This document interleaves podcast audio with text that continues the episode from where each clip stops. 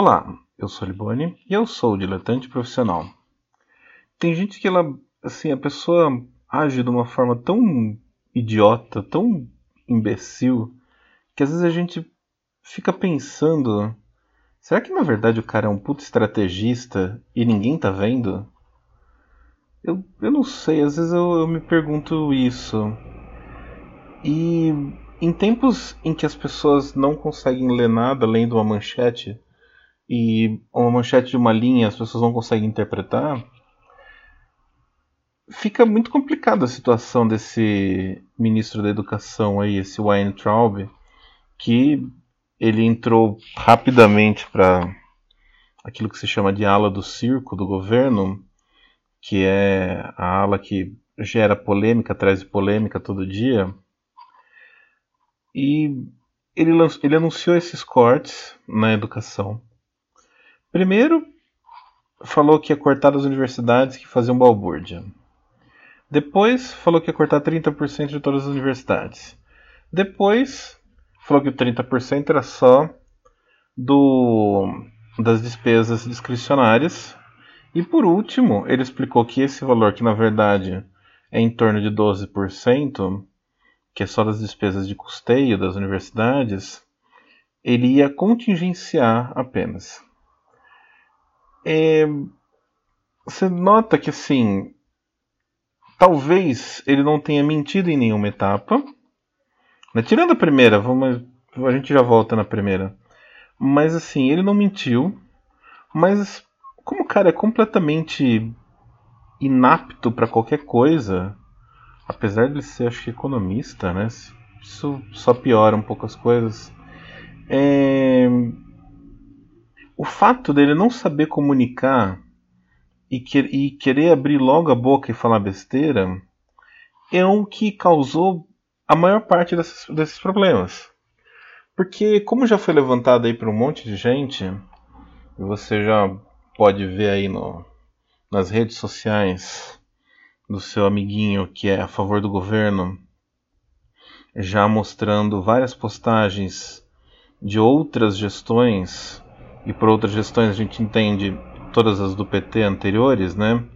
E com direito a Fernando Haddad congelando não sei quantos milhões de recursos da educação, o contingenciamento dentro do orçamento público ele é uma coisa muito constante. O que, que é, como funciona?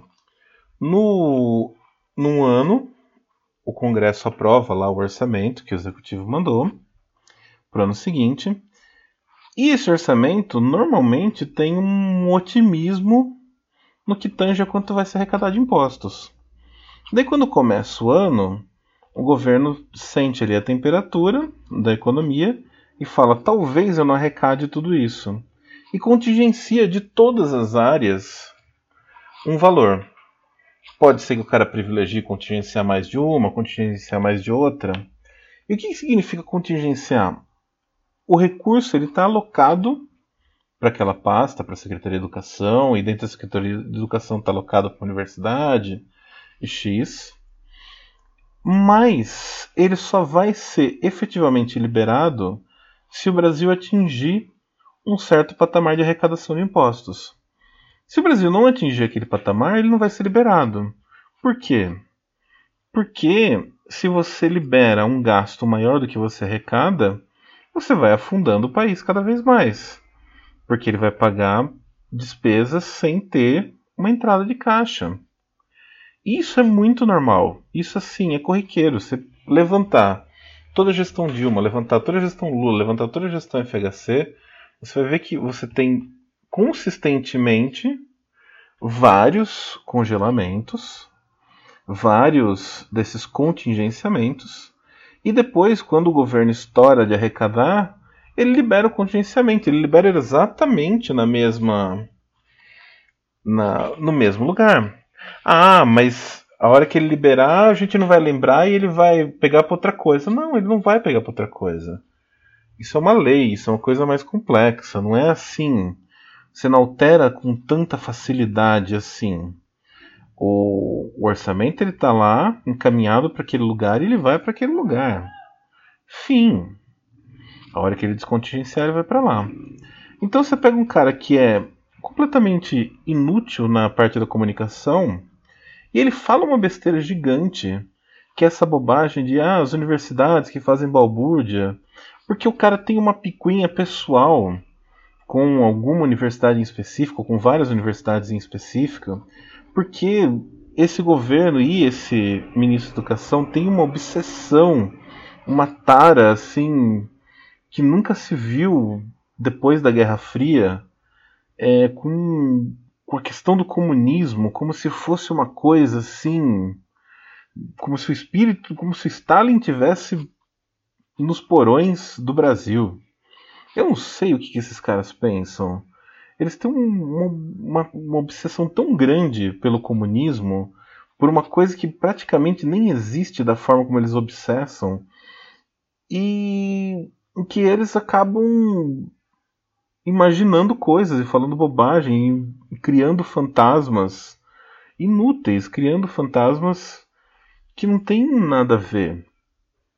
E daí o cara fala em cortar a área de humanas, e daí o cara fala em, sei lá, em cortar a faculdade que é mais de esquerda, sendo que as coisas não funcionam exatamente assim.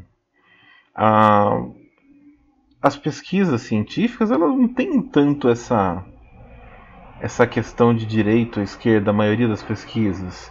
E se você falar, ah, tá, mas na faculdade de humanas, a faculdade de humanas ela tem um fim específico. E se ela tem um viés de esquerda em alguma unidade, alguma função, talvez esse viés ele seja parte do que é a essência do negócio. E daí quando o cara abre a boca para falar um lixo desse que é totalmente mal interpretado e que não importa como ele fale diferente depois, vai ser mal entendido, o que a gente tem? A gente tem uma sequência de alucinações e e parte para uma hostilidade muito louca que mistura e confunde muitas coisas. Esse protesto, esses milhões de pessoas que saíram rua, nas ruas no 15 de maio em defesa da educação, assim, defender a educação é uma coisa muito bonita, é uma coisa muito, muito bacana, é uma coisa que sempre tem sua função, mas a gente tem que ser sincero, esse protesto ele não foi pela educação. Esse protesto ele se apoiou nessa imbecilidade de um cara para levantar de novo essas pautas de descontentamento de, um, de uma ala do país com todo direito, né? um descontentamento absoluto com o Bolsonaro, um descontentamento absoluto com a derrota na eleição, um descontentamento absoluto com o, tudo que foi visto até agora, que só foi atrapalhado uma atrás da outra. Então o cara aproveita uma imbecilidade para tripudiar. E isso que acontece quando esse governo ele age dessa forma com a guarda tão baixa, cada dia produzindo uma bobagem atrás da outra, cada dia fazendo uma merda atrás da outra. E assim, as pessoas estavam lá na rua defendendo 30% de educação e isso aqui. E tudo bem. A educação ela precisa de muito dinheiro, eu sou muito a favor de educação, eu sou assim. É, eu acho que talvez a única coisa que salve aí o futuro do Brasil e a nossa educação é extremamente precária. A gente tem crianças cada vez mais é, sem saber ler e escrever, e a gente tem uma perda gigante na autoridade do professor, e a gente tem infinitas dificuldades onde é, a, a, pedagogia vem se, vem se mudando de forma dinâmica, porque além dos pedagogos, você tem os palpiteiros que falam que ah, você tem que transformar a educação em uma coisa mais atrativa, e você tem que gamificar a educação, e você tem que competir, e na sala você tem que ser mais popular do que uma celebridade no Instagram para atrair o aluno. Então é uma loucura e é uma transformação gigantesca na área da educação que a gente está deixando passar. A gente está preocupado numa bobagem que um cara falou, a gente está preocupado numa questão de orçamento que talvez nem seja tão relevante assim, e está deixando passar grandes problemas e grandes discussões que são é, como fazer essas crianças gostarem da escola. E isso vai para uma coisa para trás. Toda essa gente indo na rua pedindo educação, pedindo tal. O legal é que essa gente, dentro da sua casa, incentive o filho a estudar, incentive o filho a tratar bem o professor, incentive o filho a ser um bom aluno. E a gente tem que também ter uma outra contrapartida de um lado da educação, que é o ensino superior.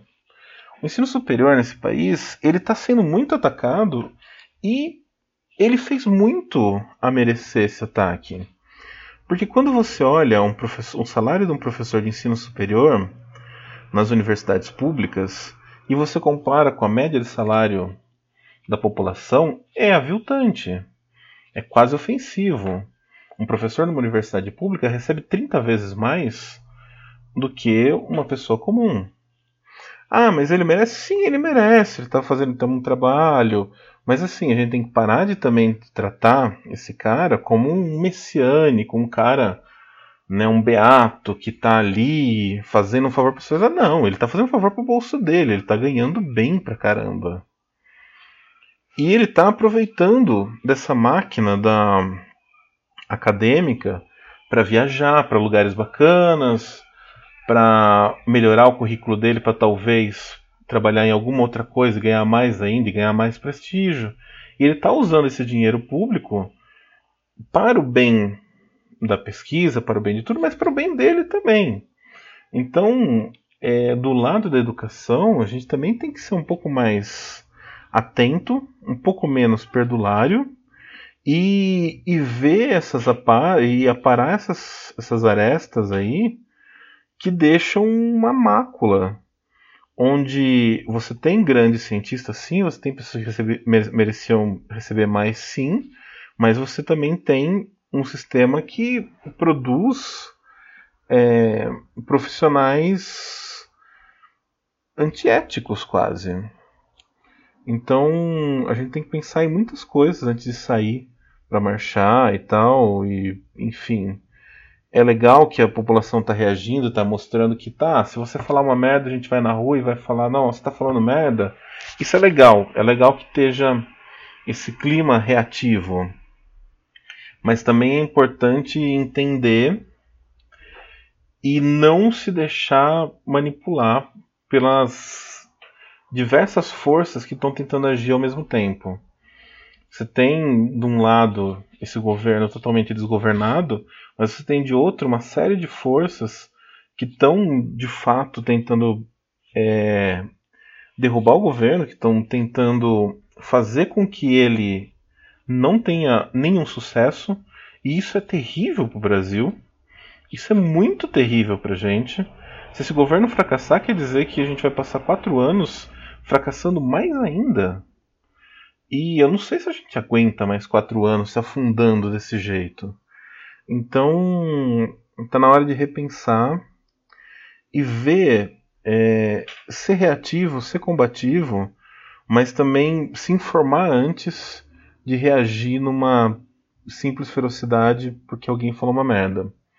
Porque esse governo ele tem a habilidade de produzir uma merda a cada hora. Então, é isso que eu queria dizer. Se você está vendo no YouTube, eu estou testando uma câmerazinha nova aí. Talvez a imagem não tenha ficado tão legal, eu tenho que mexer em algumas configurações.